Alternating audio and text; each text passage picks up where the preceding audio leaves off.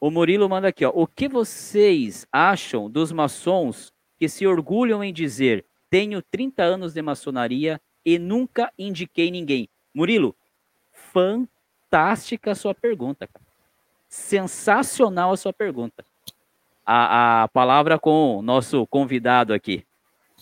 Manda lá, Edu. Ah, Velho, é, é uma faca de dois gumes isso, né?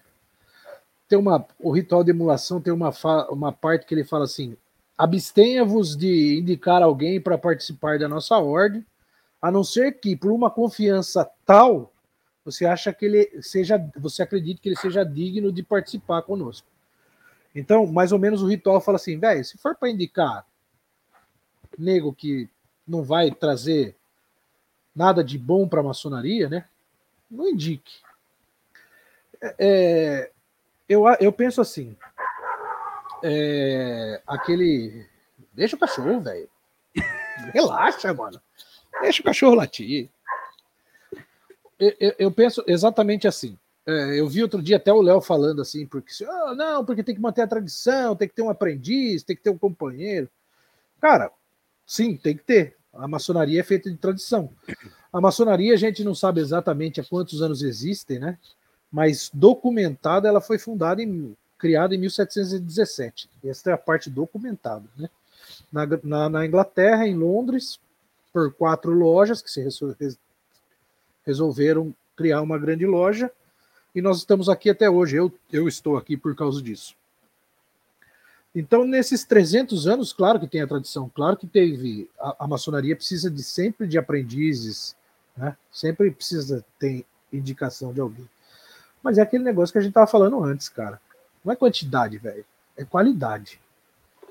Isso é o essencial na maçonaria, a qualidade. Não só na maçonaria, cara, como qualquer coisa que você for fazer na sua vida. Se você é católico e frequenta a missa, vai lá para estar tá na missa, né, cara? Se você é espírita e frequenta o centro, vai lá para estar tá no centro.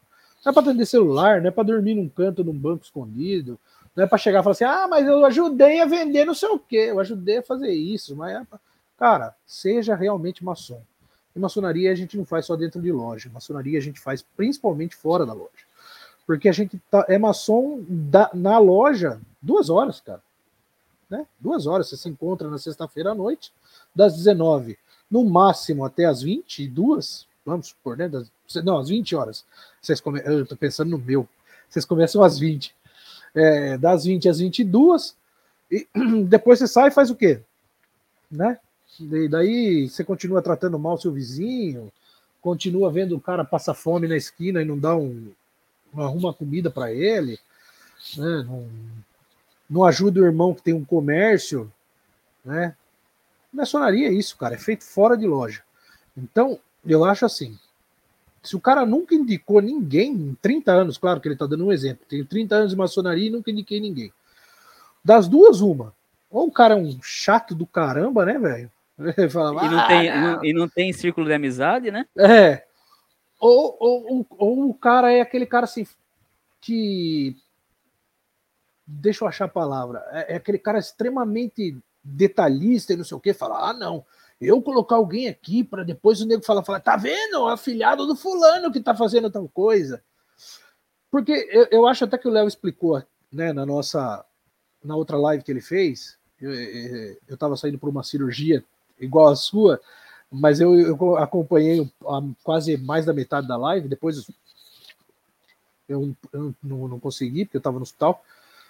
Mas é, é, é, é aquele, é, aquele que o Léo falou. Assim, quando você indica alguém na grande loja na Inglaterra, você tem um dever e compromisso com esse afiliado a tal ponto que, se o cara não pagar, você tem que pagar, velho. Se o cara não pagar, você paga. Opa, tá aqui. Outra, só, tesoureiro fala pro cara, seu, seu afiliado não, não pagou, mano. Você é um fiador do, do seu afiliado. É, você é um fiador do seu afiliado. Se ele fizer uma mer tal que ele ganhe, não vou nem falar em expulsão, mas vamos supor que ele pegue um gancho de seis meses. Sei lá, foi sem paramento, foi com paramento na rua, e alguém viu, fotografou, chegou lá e isso é motivo até de expulsão, mas sem ordem do grão-mestre. Então, sei lá, ele foi suspenso você vai tomar a suspensão que ele tomar. Então, assim, a, a, a, os benesses você não tem, mas o, o ônus, né? O, que ele levar de bordoada, você vai levar junto. Então, assim, é, é, indicar alguém para a maçonaria é uma responsabilidade muito grande. É, é, então, eu acho que tem que ser bem pensado, a qualidade tem que ser bem grande, mas você tem que indicar, porque a, a, a ordem tem que continuar. E, e, essa última fala sua aí, Mano Guerreiro, indicar alguém para a maçonaria é algo, é, é, digamos assim, de grande delicado. responsabilidade?